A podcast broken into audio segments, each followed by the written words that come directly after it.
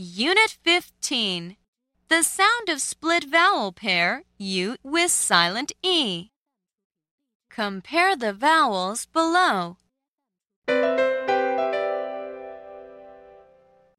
Please slide your finger under the letters and read with me. A, U, us, use, cub, cube tub, tube, cut, cute.